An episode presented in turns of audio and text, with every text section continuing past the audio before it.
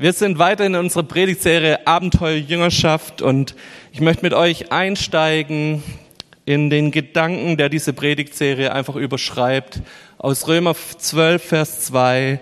Richtet euch nicht länger nach den Maßstäben dieser Welt, sondern lernt, in einer neuen Weise zu denken, damit ihr verändert werdet und beurteilen könnt, ob etwas Gottes Wille ist, ob es gut ist, ob Gott Freude daran hat und ob es vollkommen ist. Das ist der Gedanke, der uns beschäftigt über Jüngerschaft, dass wir als Christen in einem ewigen Lernprozess drin sind, in einem ewigen Veränderungsprozess hin zu Jesus, hin, dass wir Gottes Willen noch mehr erkennen für unser Leben, dass wir noch mehr erkennen, was hat er für uns vor, was will er in unserem Leben verändern, wo will er reinsprechen in die verschiedenen Situationen unseres Lebens. Und es wird heute, kleiner Teaser schon mal im Voraus, wird es darum gehen, wo will er in unserem Herzen sprechen, in unserem tiefsten Fundament unseres Lebens. Wir haben letzte Woche schon zwei oder drei, vier Thesen gehabt. Wir haben Merkmale von Jüngerschaft gehabt. Das bloß als kurze Wiederholung. Wer mag, kann sich da von letzter Woche das Video anhören und demnächst gibt es auch die Predigt wieder auf unserem, ähm, unserem normalen Podcast-Kanal. Thesen sind, Jüngerschaft ist keine Option. Das heißt, wenn du mit Jesus ernst meinst, kannst du dir nicht überlegen, bin ich jetzt Jünger oder nicht. Wenn ich Christ werde, ist Jüngerschaft keine Option, sondern das ganz normale Leben mit ihm zusammen. Und Jüngerschaft beginnt immer in mir innen drin. Jüngerschaft ist kein Programm von Jesus, sagt, hey, such dir jemand und mit dem zusammen machst du dann, du bist der Jünger, das ist der, dein äh, Mentor, der dich führt und leitet, sondern es geht darum, dass Gott sagt, hey, nee, es fängt innerlich an, dass dein Innerstes sich verändert, wie wir gerade in Römer gelesen haben, dass dein Denken sich verändert, dass ein Prozess anfängt, wo in meinem Innersten was passieren darf. Und Jüngerschaft hat aber trotzdem immer Einfluss auf meine Umwelt. Jüngerschaft kann nicht verborgen bleiben in deinem Innersten und kann nicht in deinem Herz drin bleiben und nichts passiert äußerlich. Es verändert sich nichts an deiner Lebensweise, es verändert sich nichts an dem, wie du Dinge angehst, wie du Dinge gestaltest, wie du mit Menschen umgehst, Jüngerschaft muss immer auch sichtbar werden für deine Umwelt. Und die letzte These gehört da schon rein. Es verändert mich und meinen Lebensstil. Es ist ein dauerhafter Veränderungsprozess, haben wir gerade schon gehört. Wir haben letztes Mal drei Merkmale gehabt. Was bedeutet es, Jünger zu sein? Es bedeutet, ich bin lernbereit. Es bedeutet, ich weiß auch, wem ich nachfolge. Nämlich Jüngerschaft ist nicht abgekoppelt von Jesus, sondern heißt immer, ich habe diesen Meister Jesus und dem folge ich nach. Sein Lebensstil ist mein Vorbild. Ich will so werden wie er. Ich will mich verändern lassen in sein Bild, so wie er mich haben will. Und Jüngerschaft als drittes ist nie Einzelkämpfer da sein. So ich und Jesus allein auf meinem Sofa, so funktioniert Jüngerschaft nicht. Ich brauche das, dass ich mich an den Leuten um mich herum reibe. Ich brauche das, dass mich jemand korrigiert und sagt, hey, das, was du da gerade machst, ist Blödsinn. Ich brauche das, dass ich Leute habe, die mir Mut machen, die mir Kraft geben, wenn es mir richtig mies und dreckig geht. Ich brauche Leute, die mich halten, wenn ich selber keinen Halt habe. Das sind so diese drei Merkmale, über die wir letzte Woche schon geredet haben. Heute soll es um das Thema gehen, Fundament oder Fassade. Wir gucken unser Lebenshaus an und gucken mal drauf, was bauen wir eigentlich? Bauen wir eine Fassade oder ein Fundament? Und jeder von euch kennt das Gleichnis aus Matthäus 7. Darum gleicht jeder, der meine Worte hört und danach handelt. Übrigens, das ist genau das, was Jüngerschaft beschreibt. Wer meine Worte hört, wer auf Gottes Stimme hört und dann handelt. Das ist dieser Jüngerschaftsprozess. Der gleicht einem klugen Mann, der sein Haus auf felsigen Grund baut. Wenn ein Wolkenbruch niedergeht und die Wassermassen heranfluten und wenn der Sturm tobt und mit voller Wucht über das Haus hereinbricht. Gibt es jemanden, der sowas schon in seinem Leben erlebt hat, dass sich so anfühlt? Ich glaube, ich kenne euch mittlerweile gut genug, um zu wissen, dass es bei ganz vielen von uns solche Situationen schon gab.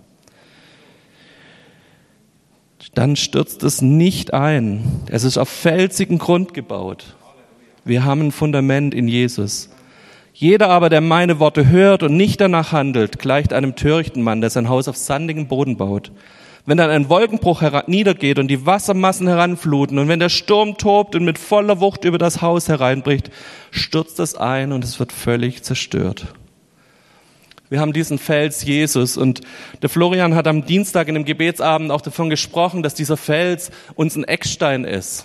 Dass dieser Fels uns ein Orientierungspunkt ist, an dem wir uns entlanghangeln können. Wir können uns in diese Wand, in dieses Gebäude, das Jesus mit uns als lebendigen Steinen bauen kann, können wir uns reinbegeben und wir sehen an diesem Eckstein, wo es links und rechts lang geht. Es ist unsere Orientierungslinie für unser Leben.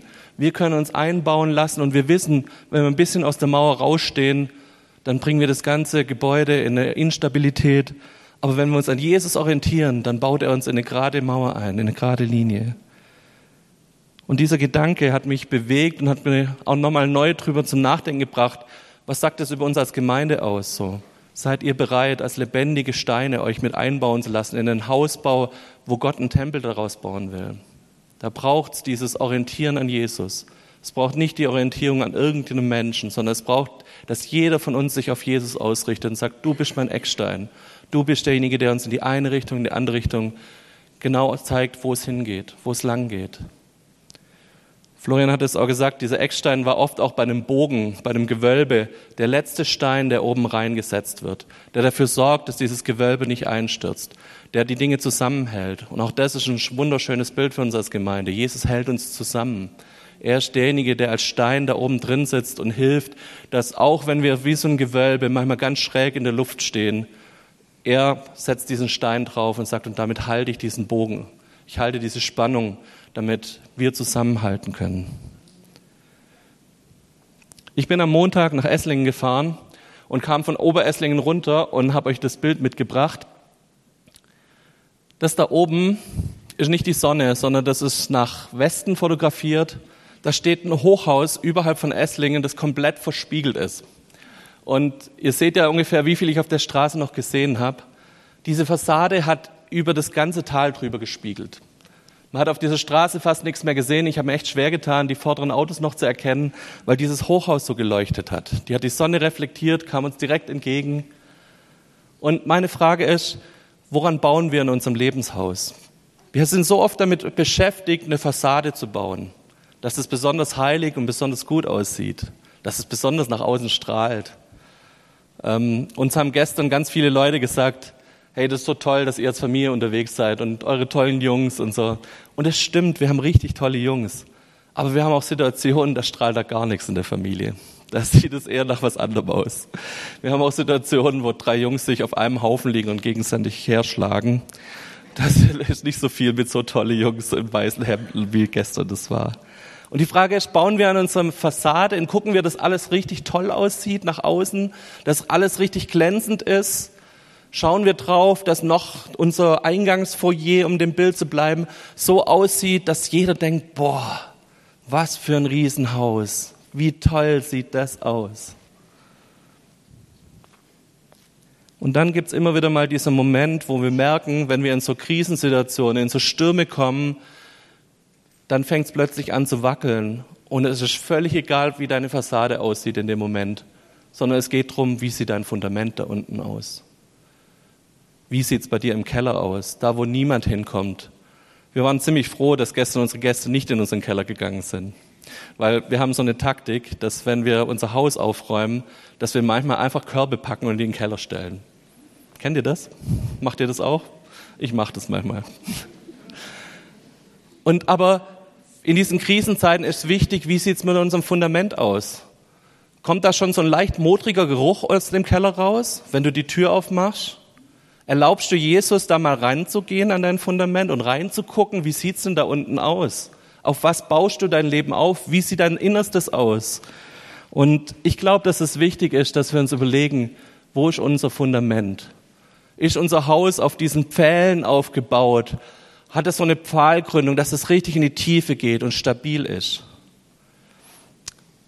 Mir hilft es immer wieder, dass mein Vater Bauingenieur ist und ich meine Kindheit öfters damit verbracht hat, unter irgendwelchen Brückenfundamenten zu stehen und habe meine Sonntagnachmittage damit verbracht. Und mein Vater hat über die Schönheit dieses Betons philosophiert und ich stand daneben und dachte mir, ja, mh, könnte auch woanders sein jetzt Sonntagnachmittags. Aber trotzdem habe ich ein bisschen was gelernt über Fundamente. Mein Vater war beim Bau der Kochertalbrücke zum Beispiel dabei. Eine Riesenbrücke mitten in Deutschland. Und zu sehen, was, für, was die investiert haben in diese Fundamente. Oder wenn ihr mal hinterguckt in die Olgastraße, die bauen seit Wochen nur an dem Fundament. Und glaubt mir, es gibt den Moment, wo dieses Fundament fertig ist und vier Wochen später steht da ein Haus drauf. Aber sie bauen jetzt schon seit ein, zwei Monaten an dem Fundament, an dem ganzen Drainage, an den ganzen Punkten, die da funktionieren. Und was die da hier täglich an Stahlträger darunter fahren und da drinnen betonieren, das ist der Hammer. Da kommen nicht ein Laster, da kommen fünf Laster jeden Tag mit irgendwelchen Gitternetzen und Armierungsstahl, den die da drin verbauen, weil sie wissen, sie müssen dann ein gutes Fundament legen. Wissen das auch wir in unserem Leben? Wissen auch wir, was es heißt, dass wir immer wieder mal auch an das Innerste ran müssen, dass wir ran müssen an unsere Prägungen, an unsere Einstellungen, an unsere Identität. Das ist ziemlich schmerzhaft. Und wie ich vorher schon gesagt habe, manchmal stinkt es da unten noch ein bisschen. So leicht modrig. Aber wir müssen ran. Ich habe den Punkt überschrieben, begeb dich auf die dunkle Seite. Ich möchte euch einfach einladen, dass wir da immer wieder mal drauf gucken. Die Bibel gibt uns da ein bisschen ja, Punkte, die uns helfen können, die sagen können, hey, fang an, dich selber zu betrachten und guck dich ehrlich an. Der Paulus macht das im Römerbrief, der schreibt in Römer 7, Vers 5, denn als unser Leben noch von unserer eigenen Natur bestimmt war, wirkten sich in allem, was wir taten, die sündigen Leidenschaften aus, die vom Gesetz geweckt wurden und die einzige Frucht, die es brachte, war der Tod. Oder Römer 7, Vers 15, ich verstehe selbst nicht, warum ich so handle, wie ich handle. Denn ich tue das nicht, was ich tun will. Im Gegenteil, ich tue das, was ich eigentlich verabscheue. Das ist jemand, der ganz, ganz ehrlich auf sein Leben guckt und auf sein Handeln guckt und sagt, ich lasse es zu, dass Gott daran darf. Ich habe letztes Mal darüber gesprochen, dass es Menschen gibt, die immer sagen, ich bin halt so, wie ich bin. So, das ist meine Standardausrede. Und ich habe ähm, ich habe euch ja schon erzählt, es gibt ein Buch von Patrick Knittelfelder, Lifestyle, Jüngerschaft. Der hat einen Satz da drin geschrieben, der hat mich bewegt. Der hat gesagt, deine Vergangenheit ist eine Erklärung, aber keine Rechtfertigung. Ich kann erklären, warum ich wie handle. Ich kann erklären, warum ich wie verletzt reagiere auf manche Personen. Aber eine Rechtfertigung für mein Verhalten ist nicht. Das heißt noch lange nicht, dass ich nicht anfangen muss, an diese Punkte in meinem Leben ranzugehen. Dass ich nicht anfangen muss, diese Punkte auch anzufassen auch wenn es weh tut.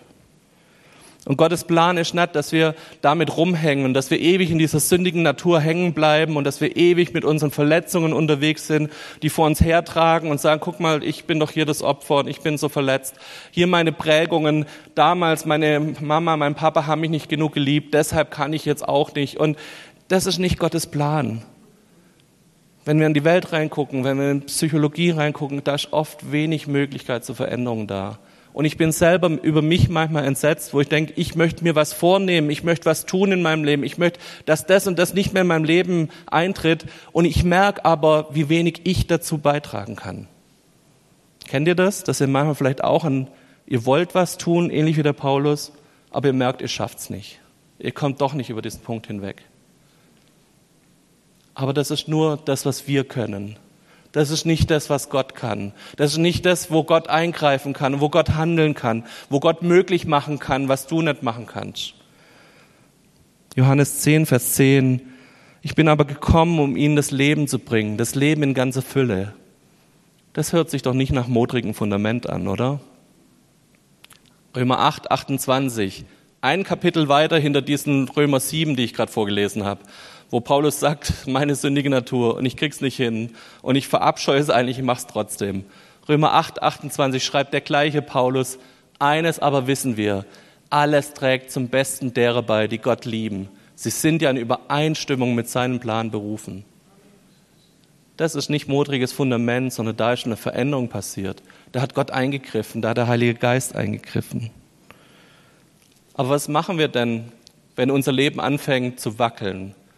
Wenn wir merken, unser Haus wird immer schiefer. Ich hatte so das Bild von diesem Turm von Pisa am Dienstag im Kopf, wo ich gedacht habe, okay, da hat jemand zwar einen wunderschönen weißen Turm gebaut, aber das Fundament passt einfach nicht. Und es wird immer schiefer, es wird immer schräger. Und irgendwann droht das Ding umzustürzen. Ich glaube, wenn unser Haus wackelt, dann können wir zwei Dinge machen. Wir können zu Jesus rennen und auf seinen Heiligen Geist vertrauen.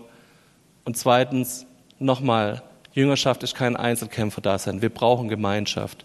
Wir brauchen es, dass wir Leute um uns herum haben, die uns in der Situation stützen. Stützen, nicht stützen.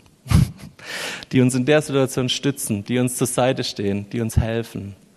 Die dann diejenigen sind, wenn unser Fundament vielleicht gerade ein bisschen wackelig ist, die sagen, hey, komm, ich stütze dich ein bisschen von der Seite mit ab. Ich helfe dir, dass du nicht umfallen musst.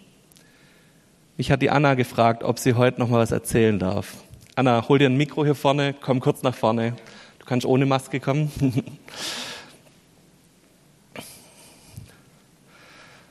Ja, guten Morgen.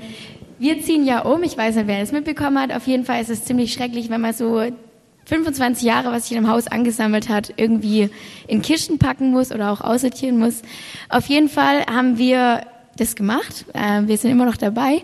Und ähm, dabei kamen sehr viele Bilder auch raus, Bilder von früher und ähm, auch Mamas Tagebuch. Und zwar, wo ich vier Jahre alt war, da hatte ich ja Krebs und da kamen auch ganz viele Bilder, die ich irgendwie noch nie so gesehen hatte. Und ähm, es war für mich mega spannend, halt auch das mir von der Mama erzählen zu lassen. Und ähm, Mama hat auch in der Zeit ein Tagebuch geschrieben, wo sie halt Sachen fest ähm, ja halt aufgeschrieben hat und so und was da war und was das für Kämpfe waren. Und hatte auch kurz davor mit einer Freundin ähm, geredet, die mich auch im Krankenhaus besucht hatte, die halt auch Ärztin war und die mein Leben ab, also die von den Ärzten eigentlich erfahren hat, dass dass die mich eigentlich schon aufgegeben hatten, also weil da auch Leberversagen war, die ganze Speiseröhre war entzündet und ja, also es sah ziemlich schlecht aus alles und meine Eltern haben in der Zeit richtig, richtig viel äh, durchgemacht. Ich glaube eher unbewusst. Ich glaube eher, dass es mich eher so innerlich einfach geprägt hat. Ähm, aber es war eine sehr, sehr krasse Zeit. Und ich möchte einfach nochmal Gott von Herzen loben und preisen für das, was er da in meinem Leben getan hat, gerade auch weil Ernte Dank ist und so. Weil mir das einfach voll das Anliegen, muss man so sagen. Entschuldigung. Genau. Und das Zweite war... Oh. Genau. Der zweite Punkt ist, dass in dieser Zeit Mama ganz viel aufgeschrieben hat, wo Menschen ihr immer wieder Bibelverse geschickt haben, wo sie unterstützt haben, wo da waren. Ganz besonders auch die Gemeinde. Und ich bin einfach hier, um euch Danke zu sagen, dass ihr für mich gebetet habt.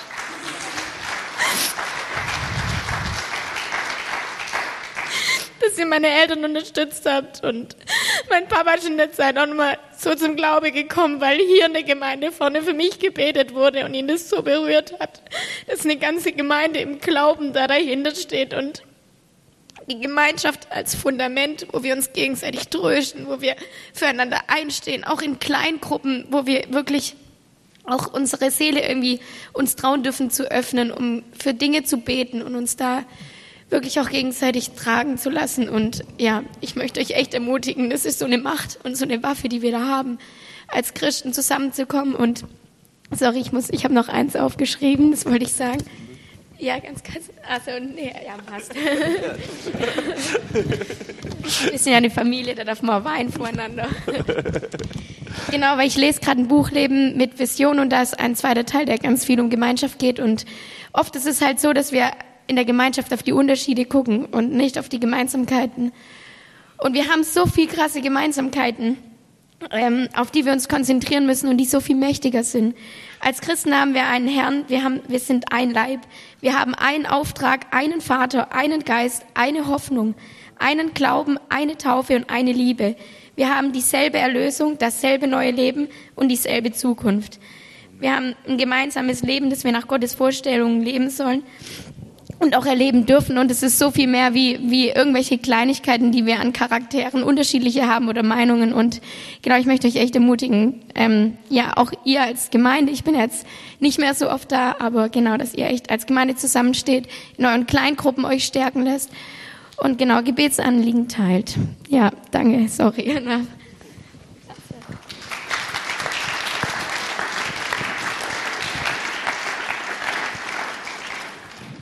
Herzlichen Dank, Anna. Ich glaube, ihr habt alle gespürt, was es bedeutet, Gemeinde zu haben, wenn solche Krisenzeiten kommen und wenn dein Haus richtig durchgeschüttelt wird. Und der Punkt ist, du kannst nicht anfangen, Gemeinschaft zu bauen in der Krise. Du kannst nicht anfangen, Fundament zu bauen, wenn gerade alles wackelt. Dann ist der Moment, wo du die Stützen von der Seite brauchst. Aber in den Zeiten, wo es dir gut geht, da musst du anfangen, Fundament zu bauen. Da musst du anfangen, wenn du die Kraft gerade dazu hast, an deine dunkle Seite ranzugucken, an die Seiten ranzugucken, wo es modrig rausriecht. Das musst du in den guten Zeiten angehen. Dann, wenn du mal Urlaub hast, dann, wenn du mal Zeit hast, dich zu entspannen, dann, wenn du mal die Ruhe hast, auch vor Gott Dinge ja einfach zu bewegen und zu sagen, Herr, ich brauche dich hier, ich brauche dich an den Stellen, du musst mir helfen. Ich möchte euch jetzt schon einen kurzen Ausblick geben auf die nächsten zwei Predigten. Da werden wir diese Fundamente nochmal sehr, sehr genau angucken. Was ist denn unser Fundament von Jüngerschaft? Und diese Fundamente sind vier Sachen für mich. Das erste ist, dass ich verstehe, dass ich einen Vater im Himmel habe, der mich über alles liebt. Das ist der erste Anfang von Jüngerschaft. Nicht, dass du anfängst zu dienen, nicht, dass du anfängst, irgendwas zu machen. Wir haben manchmal ein ganz komisches Bild von Jüngerschaft es, dieser ganze Prozess von Heilung in meinem Herzen, in meinem Innersten und dass es Einfluss auf meine Umwelt hat, fängt damit an, dass ich verstanden habe, wer Gott ist. Dass ich verstanden habe, dass dann ein Gott ist, der ein liebevolles Herz hat und der sich danach verzehrt, mit mir in Beziehung zu kommen. Das zweite Thema, ich muss über mich nachdenken, über meine Identität. Wer bin denn ich? Was hat mich geprägt? Kann ich mich annehmen? Kann ich mich auch selber annehmen als Person? Wir haben uns als Christen manchmal so ein ganz komisches Bild angewöhnt. Also ich mag am meisten dieses Bild von, ich bin so arg demütig. Ich weiß nicht, ob ihr das kennt. Ich hatte auch schon so Anwandlungen in meiner Zeit. Das sagt, als Christ muss man irgendwie den, den höchsten Preis gewinnen. Wer ist am demütigsten von allen? So. Und ach, ich kann gar nichts und ich bin so klein und Gott, du allein bist alles und ich kann gar nichts beibringen. Ich glaube, es gehört dazu, dass wir auch da in eine Gesundung reinkommen. Zu sagen, ja, Gott ist alles aber er hat auch alles in mich reingelegt. Er hat mir Kraft gegeben, er hat mir Gaben gegeben, er hat mich besonders und gut gemacht. Und so wie ich bin, kann ich Gott dienen. Ich habe eine besondere Gabe, weil ich ich bin.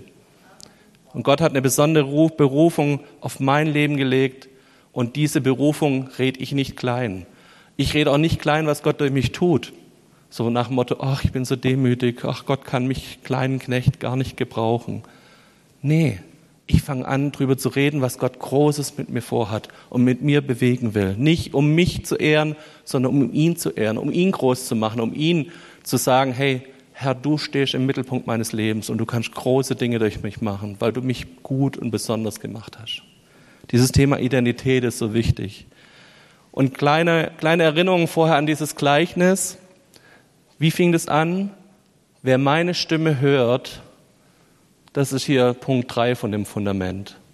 Diese auf Gottes Stimme zu hören, neu anzufangen, dass diese feine Stimme des Heiligen Geistes meinen Alltag dominieren darf. Dass er mir sagen darf, was ich zu tun habe, was meine Aufträge sind. Dass er zu mir sprechen darf, was willst du vielleicht meinem Nebensitzer gerade in der S-Bahn sagen? Was möchtest du zu dem reden, der gerade neben mir an der Kasse beim Aldi steht? Was möchtest du zu dem sagen, dem ich jetzt gerade über den Weg laufe?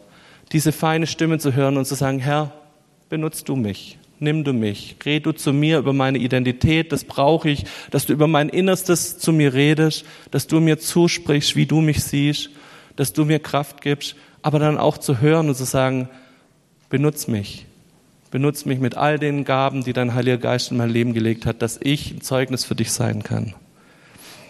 Und das letzte und spannenderweise auch die schwierigste Geschichte, wie ich finde, Jesus ist Herr in der Jüngerschaft fängt irgendwie ein Prozess an, wo ich von meinem egozentrischen Weltbild, das mich geprägt hat, und so lebe ich auch, alles dreht sich um mich.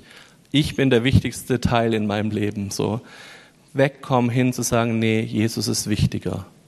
Nicht meine Wünsche dominieren. Meine Wünsche sind sehr, sehr gut bei Jesus aufgehoben. Er versorgt mich. Das feiern wir hier an Erntedank. Er versorgt mich. Er schenkt mir gute Gaben. Er schenkt mir Dinge, die mein Leben wertvoll und gut machen. Aber trotzdem vertraue ich ihm mein Leben an, meine Wünsche, alles, was mich so umtreibt und sage, Jesus, du bist Herr. Du darfst dominieren.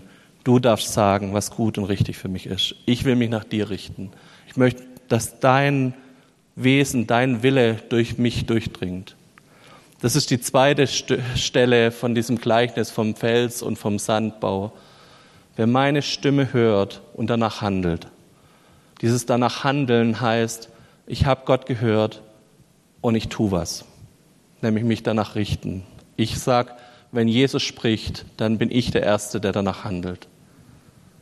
Ich möchte dich einladen, dass wir über diese Fundamente die nächsten zweimal nachdenken. Dass wir die nächsten zwei Predigten uns das angucken und anschauen, dass Jesus diese Fundamente in unserem Leben legen darf. Ich will heute auf einen anderen Punkt gehen, nämlich wie kann ich diese Fundamente bauen? Wie geht es, dass diese Punkte tiefer in mein Herz fallen? Und klar hat es, gibt es da die Standardantworten von Gebet und Bibellesen und das will ich gar nicht so kleinreden, sondern das ist richtig wichtig. Und wenn ihr gestern die Predigt von Bernhard Röckle gehört habt, dieses im Gebet bleiben, im Wort bleiben, das war das, was auch er als Fundament gelegt hat und was irgendwo hinter diesen Punkten immer auch mitschwingt. Geh ins Gebet, geh in die Rücksprache mit Gott, geh in das Wort, dass du lernst, was will denn Jesus von mir? Seinen Willen zu erkennen geht am besten, indem wir sein Wort lesen. Das ist unsere Quelle Nummer eins für seinen Willen erkennen.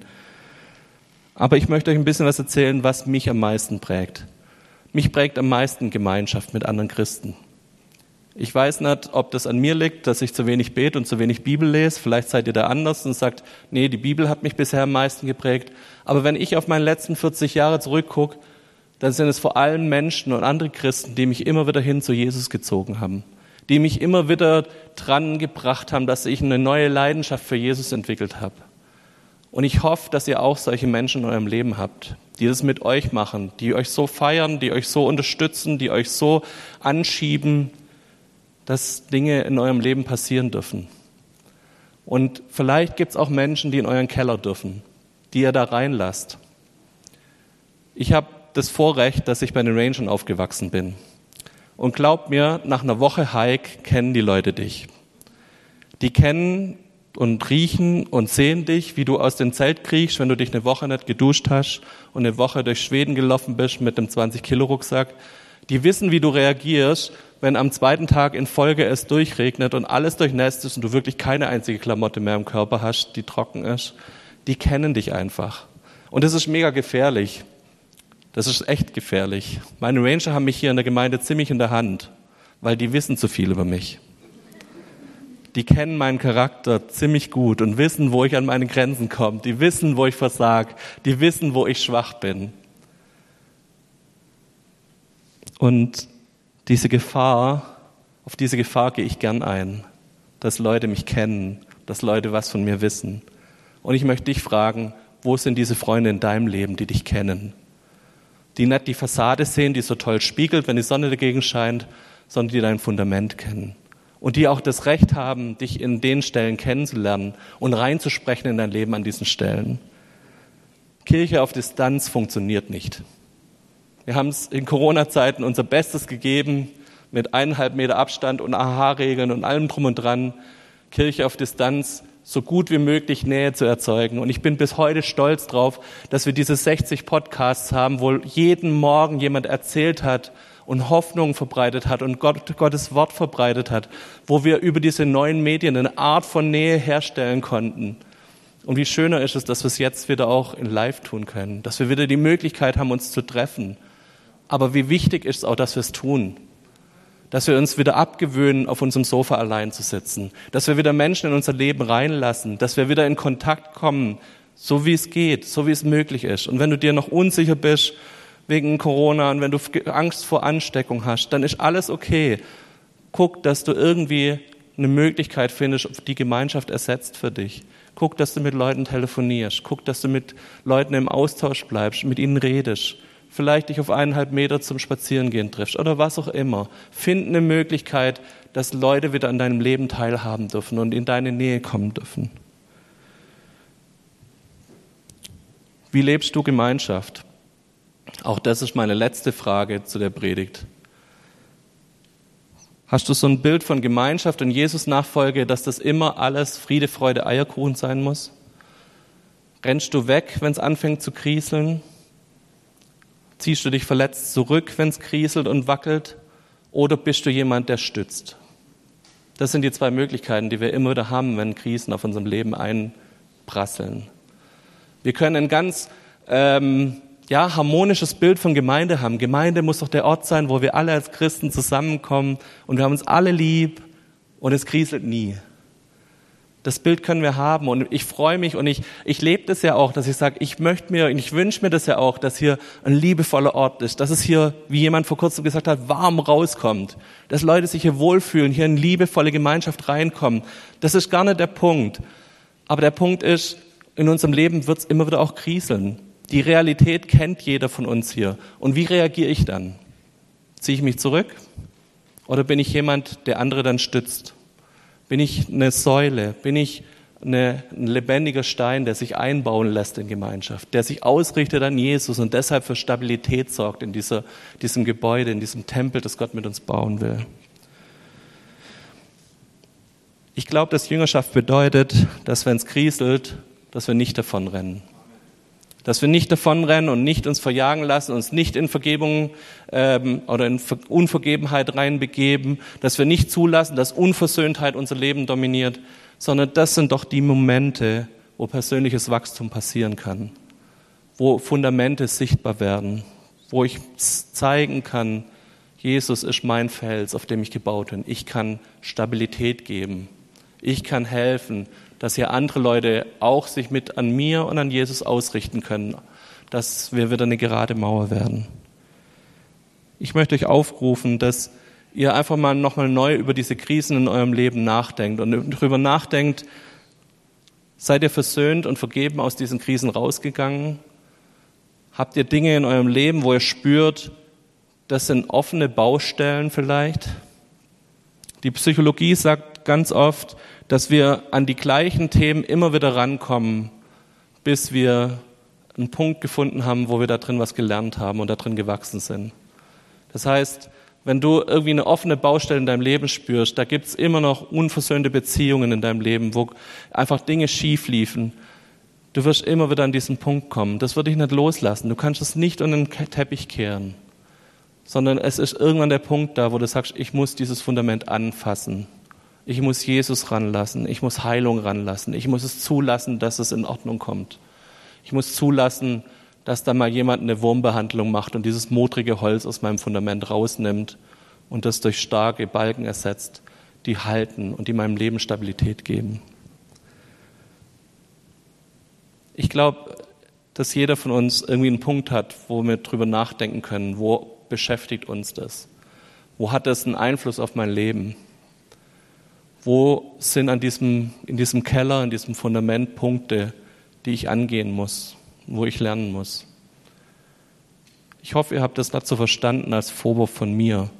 Ich bin der Erste, der sein Fundament immer wieder angucken muss. Und wenn ihr gestern mitbekommen habt, was ich alles da bei diesen Ordinationsfragen geschworen, gelobt oder sonst was habe, hey, da gibt's eine ganze Reihe von Dingen, wo ich mein Leben immer wieder anschauen muss und daran prüfen muss.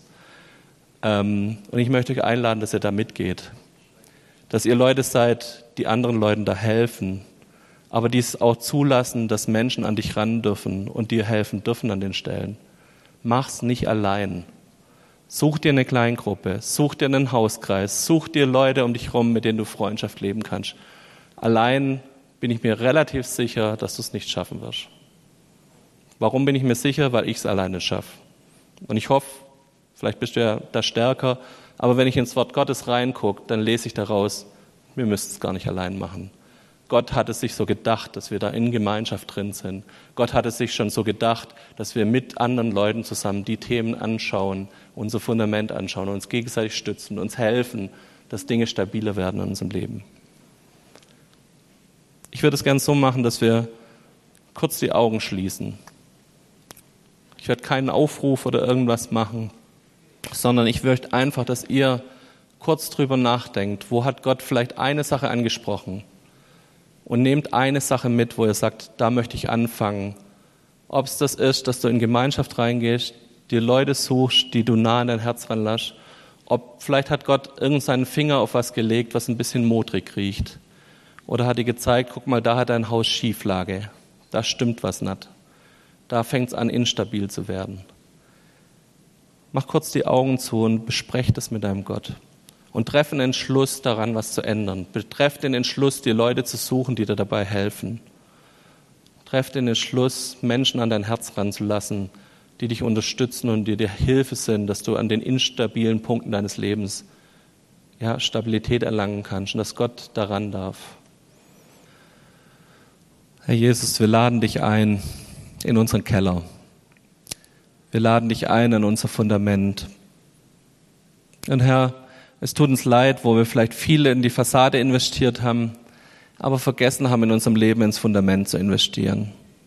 Und Jesus, wir bringen dir diese Punkte, wo wir merken, da haben wir Schieflage, da wackelt's. Wir bringen dir diese Punkte, wo wir merken, wir haben uns angewöhnt, so ein einzelnes Hochhaus mitten im Sturm zu sein, ohne uns an andere zu stützen, ohne uns Menschen um uns herum zu suchen, ja, die uns helfen, die uns Hilfe sind und Stabilität geben.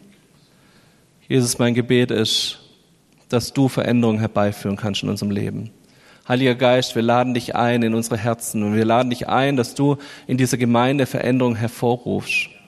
Herr, und ich bete, dass du bei mir anfängst, bei meinem Nächsten anfängst und dass du durch die Reihen gehst und du Herzen berührst, Herr. Herr, da wo Dinge da sind, die uns wirklich auch wehtun, wo Verletzungen da sind, wo Prägungen aus unserer Kindheit da sind, wo Dinge da sind, ja, die uns, die uns schmerzen. Herr, da beten wir um deine heilende Liebe. Komm du mit deiner Gnade und Güte in unserem Leben. Komm du mit deinem Vaterherz, der uns einfach ruft und sagt, hör auf mit den Schweinen dich zu suhlen und komm zurück zum Vater komm zurück und er macht ein Fest für dich. Danke, Jesus, für diese schönen Bilder, die dein Wort uns gibt, für diese Liebe, die du immer wieder neu in unsere Herzen ausschütten willst. Danke auch, dass wir lernen als Gemeinde in dieser Art und Weise miteinander umzugehen. Dass wenn es bei jemand kriselt im Leben, dass wir nicht mit dem Finger drauf zeigen und sagen, guck mal, wie der wackelt und guck mal, endlich stürzt seine Fassade ein, sondern dass wir als Gemeinde Leute sind, die sagen, nee, wir kommen und wir stützen. Wir sind diejenigen, die dem anderen helfen, die ihm helfen, Stabilität in seinem Leben zu bekommen, wenn sein eigenes Fundament gerade wackelt. Darum bitte ich dich, gießt du deine Liebe auch in uns aus, damit sie Einfluss hat auf unsere Mitmenschen. Und dass es wirklich so ist, an der Liebe untereinander werden wir erkannt. Darum bitten wir dich in deinem Namen. Herr, wir, wir wissen und wir sagen es wie Paulus, wir wollen es, aber wir schaffen es oft nicht. Aber Herr, wir wissen um deine Kraft. Wir wissen um deinen Heiligen Geist, der alles verändern kann. Der einfach derjenige ist, der, der so ein Game Changer ist, so ein Spielveränderer, ein Spielbeweger, der reinkommt und plötzlich sind Dinge anders, weil du die Vorzeichen verändert hast. Dafür danken wir dir und wir beten, dass das passiert in unserem Leben, dass du neu in die Tiefe reinkommst. Heiliger Geist, du bist nicht derjenige, der unsere Fassade poliert, sondern du bist derjenige, der unser Fundament ist, der uns Kraft gibt, der uns auf Jesus hinweist und auf diesen Fels, auf dem wir unser Leben bauen dürfen. Dafür danke ich dir in deinem Namen. Amen. Ich wünsche uns allen dazu Gottes Segen.